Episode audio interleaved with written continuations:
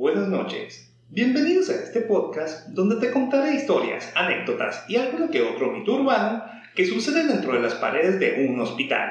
A partir de este momento ya formas parte de mi guardia nocturna. ¿Qué onda mis noctámbulos? Después de meses y meses de inactividad, volvemos a las andadas. Vamos a considerar este capítulo como el capítulo 1 de la temporada 2. Y como decimos aquí, sin tanto bla bla bla, vamos a lo que venimos. Los dejo con esto que lo llamo Tres historias de café. La máquina expendedora de café al final del pasillo era bastante visitada tanto por trabajadores del hospital como por familiares de los pacientes, sobre todo durante las noches, en donde un buen café puede ser la diferencia entre una noche larga y una muy larga. El costo del vaso de café que la máquina despachaba era de 15 pesos, lo cual era accesible, pero una verdadera joda cuando no contabas con el efectivo exacto en monedas, pues tenías que emprender la búsqueda de estas en todos y cada uno de tus bolsillos, ya que si osabas usar un billete, terminarías siendo una de las víctimas de la máquina, la cual no regresaba al cambio. Todo esto pasaba por la mente de Claudia, madre de Elizabeth, de tan solo 7 años, y quien estaba internada en pediatría por una infección de vías urinarias. Como toda buena madre, Claudia pasaría la noche cuidando a su pequeña, tarea agotadora para quien no está acostumbrado a pasar la noche en vela. Después de asegurarse que su hija dormía, Claudia hizo unas preguntas al personal del hospital, hasta que consiguió lo que necesitaba, saber dónde podía conseguir café, ya que a su parecer sería lo único que podía hacerle la noche menos pesada. Con la imagen en mente de un rico y humeante vaso de café, Claudia avanza por el pasillo hacia la máquina despachadora. Entre paso y paso, busca en su bolsa las monedas que necesita para completar la cantidad que la máquina le exigiría a cambio del elixir que tanto necesitaba.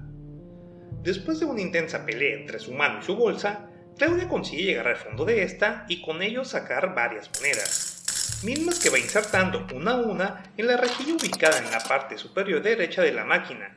Acto seguido, en la parte inferior de la misma, aparece un vaso de cartón, y dentro de este comienza a caer el líquido que Claudia ya se saboreaba por adelantado. Mientras el vaso poco a poco va llegando al límite de su capacidad, Claudia se ve obligada a voltear, pues al parecer alguien la llamaba.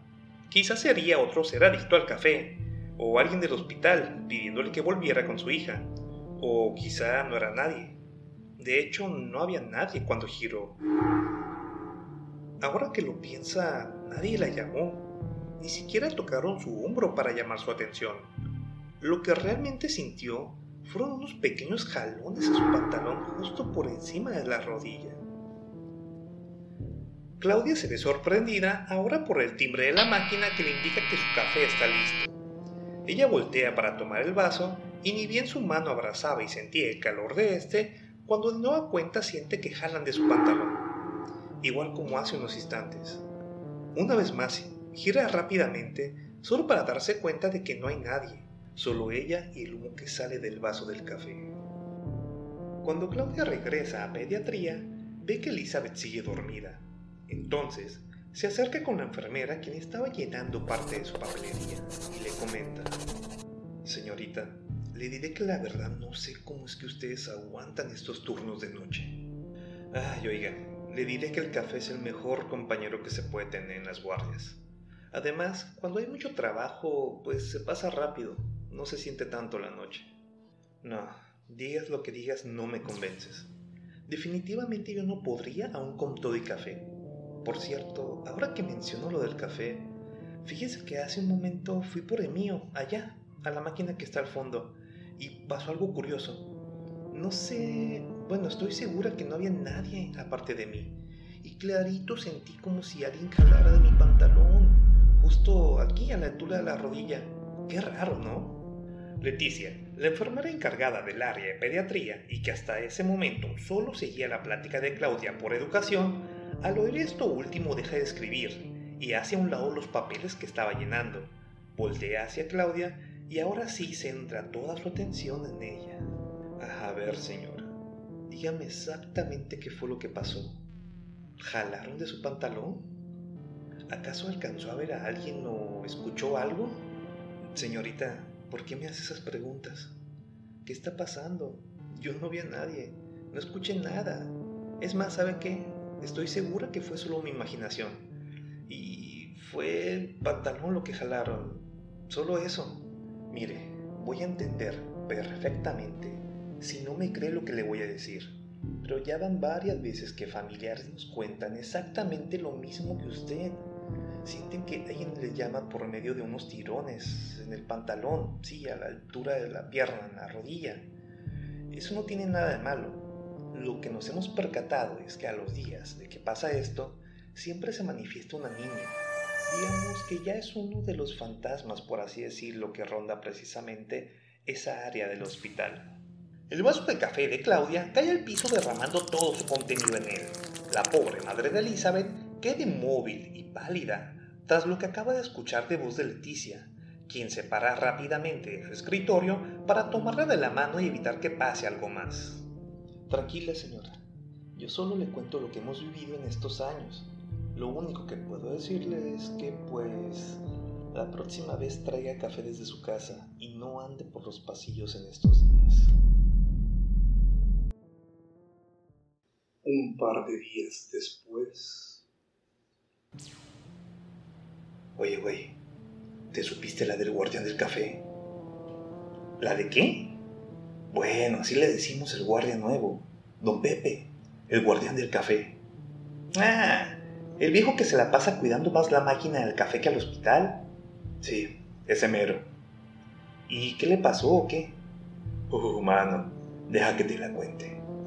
Pues resulta que don Pepe siempre anda buscando monedas para completar su café. El viejo ya no aguanta las guardias y no se empacha varias tazas durante la noche. Es más, si no lo veías en su puesto de vigilancia, podías encontrarlo en la máquina despachadora quejándose de lo lenta que ésta era. Precisamente una de esas noches, mientras esperaba que el vaso se llenara, don Pepe se quejaba a regañadientes para sí mismo de cómo es que tuvo que elegir capuchino pues la máquina no tenía café americano esa noche. Se había terminado. El detalle es que ese era el café favorito del guardián del café. Justo mientras vociferaba que se quejaría directo con el proveedor y hasta con el mismísimo director del hospital, con quien fuera necesario, con tal de que la máquina siempre estuviera surtida y que no tuviera que tomar otra cosa que no fuera su preciado café ese café americano que tanto le gustaba. En ese momento, don Pepe sintió como alguien tocaba su pierna, como alguien jalaba de su pantalón, más o menos a la altura de la rodilla. Don Pepe volteó rápido para encontrarse con una niña pequeña, vestida con una bata blanca. Antes de que el guardián pudiera decir algo, la pequeña le sonríe, se voltea y sale corriendo por todo el pasillo. Don Pepe pierde de vista un momento a la niña para tomar de la máquina el vaso que ya se había llenado. Total, era lógico que la niña no podía estar en otro lado que no fuera pediatría. A esas horas de la noche, las personas que la cuidan debieron haberse quedado dormidas, y la niña pues se les escabulló. O eso era lo que él pensaba. Mientras se acercaba al área, dio un par de sorbos a su café pensando de nuevo que el capuchino definitivamente nunca sería el sustituto del americano. Al entrar a pediatría ve a una enfermera y le dice, Oiga señorita, debería de poner un poco más de atención. Se les escapó una niña hace rato. Llegó hasta allá al fondo del pasillo, allá donde está la máquina de café. Por suerte y de casualidad yo andaba por ahí, y en cuanto me vio se vino corriendo de vuelta para acá. Mm, don Pepe, ¿está seguro de lo que dice? Solo tengo tres pacientes y los tres son niños. Hace días que no tenemos paciente femenina. O sea, que la niña no salió de aquí. Ay, señorita, no me diga eso. Estoy bien seguro de lo que vi. Era una niña de unos nueve o diez años más o menos. Pelo largo y negro. Y se rió al verme, dio media vuelta y corrió hacia acá. Mire, don Pepe, usted tiene poco trabajando aquí. Y tal vez no lo sepa pero no es la primera vez que un guardia viene y me dice la misma historia. Esa niña es un fantasma que ronda en estas áreas del hospital y siempre va y hace contacto con la gente que anda por la máquina de café.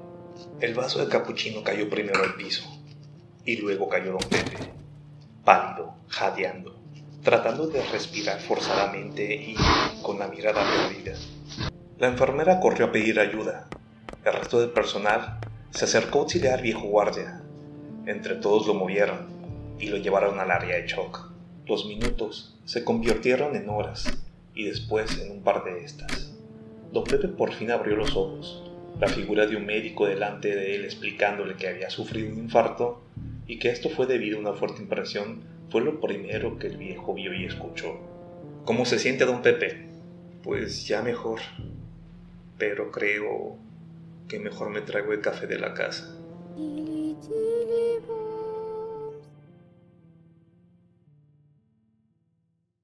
Y al día siguiente.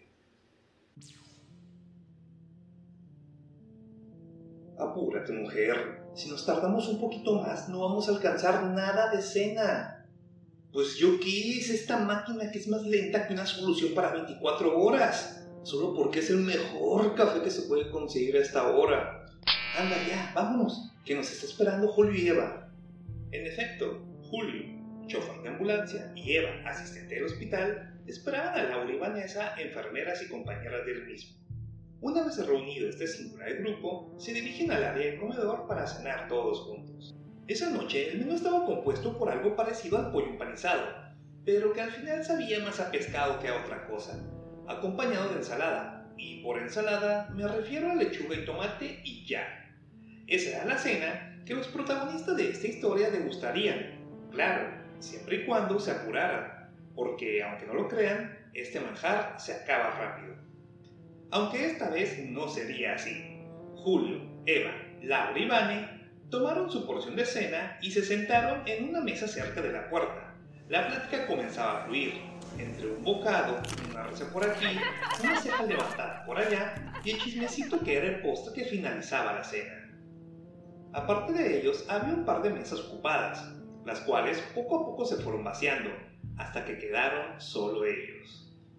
Se dieron cuenta que ya era tarde y tenían que regresar a sus respectivos puestos, cuando escucharon algo, algo que los hizo abrir los ojos. Voltearon a verse entre ellos y sintieron un escalofrío. Laura, ¿qué es eso? ¿Lo oíste? Era una niña, ¿verdad? No, vale, no puede ser. No hay pacientes en pediatría. El servicio está vacío. Oigan, ¿qué es eso? Eso que se oye. Vámonos de aquí, vámonos. La imagen de una pequeña vestida de blanco sería lo que quedaría marcado por siempre en sus mentes. Julio se pone en el piso y comenzó a rezar. Eva se quedó congelada en su silla respirando agitadamente. Vanessa se paró de inmediato y corrió hacia la puerta, y habría llegado a ella si no hubiera sido porque Laura se la anticipó. Llegó a la puerta y la cerró. Tomó aire y valientemente confrontó al ente que tenían frente a ellos. No sé quién seas, ni qué es lo que quieres de nosotros, pero este ya no es tu lugar, ya no perteneces a este mundo. Vete por donde viniste y quédate allá, déjanos en paz. El silencio se apoderó de todo el comedor. Julio dejó de rezar. Eva recobró movimiento y Vanessa volvió a tener calma. Fue entonces que Laura abrió la puerta. Con solo una señal, indicó a los demás que salieran. Una vez fuera, solo fue necesario un intercambio de miradas para entender que no se tocaría el tema de nuevo, y que, a partir de ese día, cada quien llevaría su cena al trabajo y comería en otro lugar que no fuera el comedor.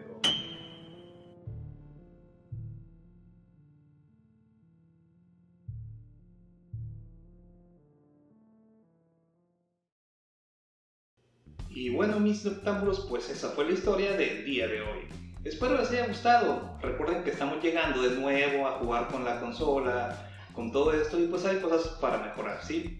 Ah, avisos parroquiales, les digo gracias porque ya somos más de mil personas en el grupo de Guardia Nocturna en Facebook. Si tú aún no te has este, agregado, únete. Es Guardia Nocturna en Facebook. Está la portada como en Spotify. Es un pasillo de hospital con una silla de ruedas. Y pues algo que les voy a pedir mucho para que esto siga, ocupo que nos apoyes con tus historias. Mándame, ya sea inbox o en el grupo, alguna de tus historias que te haya pasado en el hospital, ya sea que trabajes en él, ya sea que tengas, hayas estado internado en un hospital o que hayas sido familiar acompañando a un paciente en un hospital. Fuera de eso, hay una pequeña sorpresa, pero como aún todavía no cuaja, me la reservo tantito. Así que, octámbulos, agradecido, más de mil, más de mil. Nos vemos en la próxima. El siguiente capítulo la siguiente semana ya lo estoy trabajando. Les digo, no los voy a dejar abandonados tanto tiempo. ¿Sale? Un saludote. Mi nombre sigue siendo Juan Jesús Burrito. Nos escuchamos en la próxima. Chao.